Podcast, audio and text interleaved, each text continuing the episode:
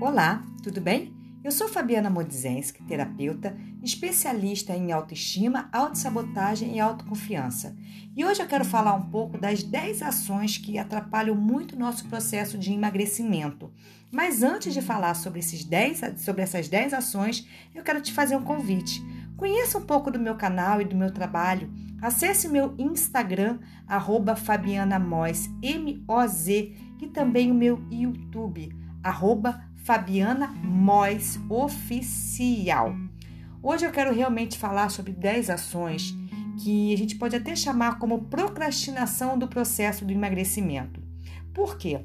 Quando a gente adia alguma coisa, isso acaba sendo um comportamento comum no nosso dia a dia, porque muitas vezes a gente lida com o nosso processo de emagrecimento não levado tão a sério, não entendendo que precisa ser uma mudança sim de comportamento, de olhar no nosso dia a dia, de uma de um conjunto, como eu falo, de autoestima, de autoconhecimento, diminuindo a autossabotagem. Porque não é só emagrecimento, ah, comecei uma dieta, pronto, acabou. Não, várias outras coisas. É todo um, um, um complemento no seu dia a dia para você o quê? Aumentar a sua autoestima, aumentar a sua autoconfiança e automaticamente começar a emagrecer. Mas sim, existem 10 ações que a gente acaba procrastinando nesse processo de emagrecimento. E eu vou falar disso aqui hoje.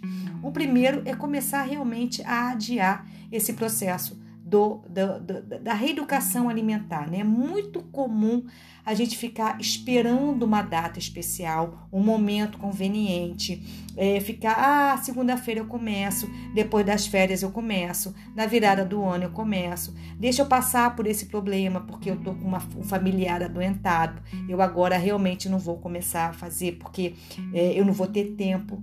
Gente, não adianta, nunca vai ter um tempo certo.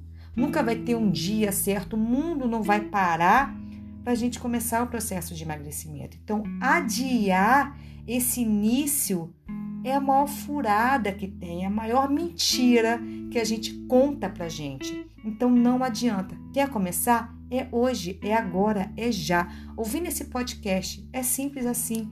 Por quê? Porque você não vai começar uma dieta.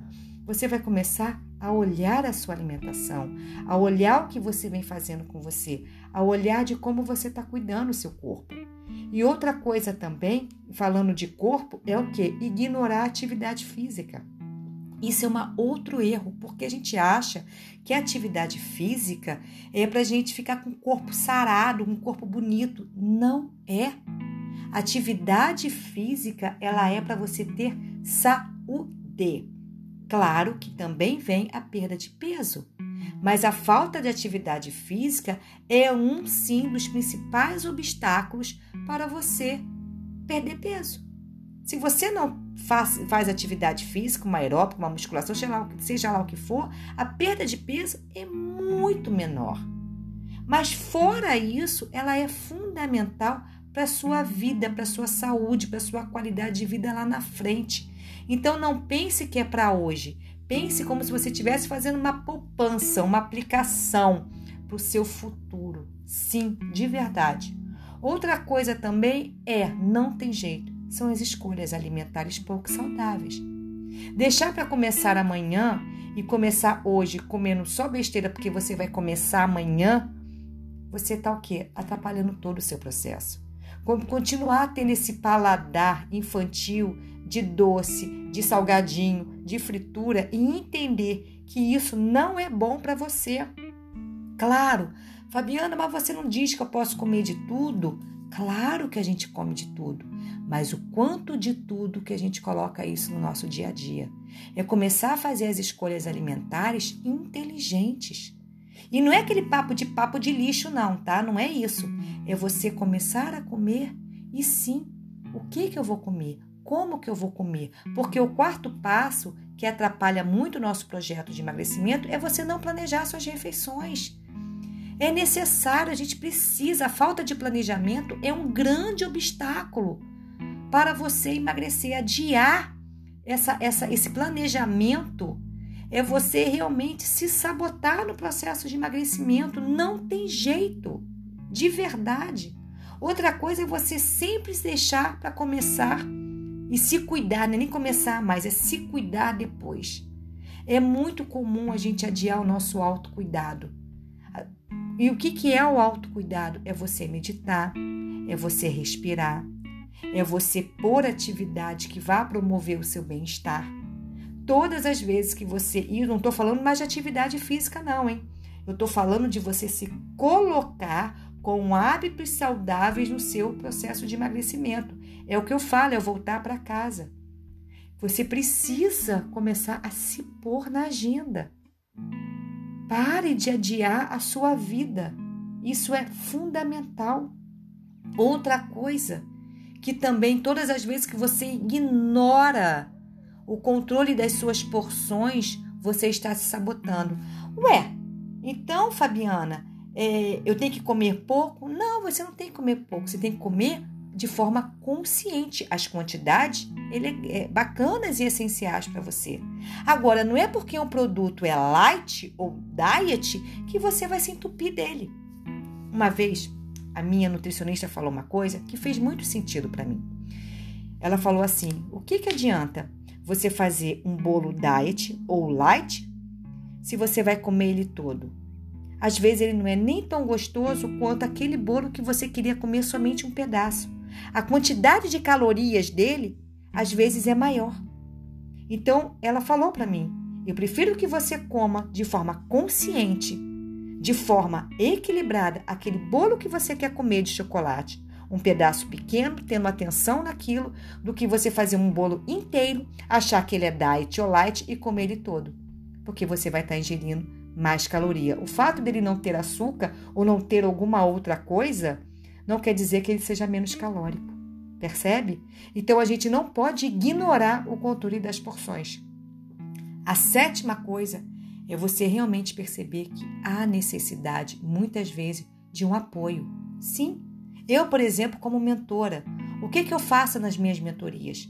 Eu vou junto com você, eu te oriento, eu sirvo como se fosse um GPS para que você comece o que? Ter essa volta para casa, esse autoconhecimento para que você perceba que o emagrecimento ele é a ponta do iceberg e você precisa se conhecer, se olhar, voltar para casa, para aí sim você emagrecer de forma consciente. Então, sim, muitas vezes a gente precisa de apoio para emagrecer.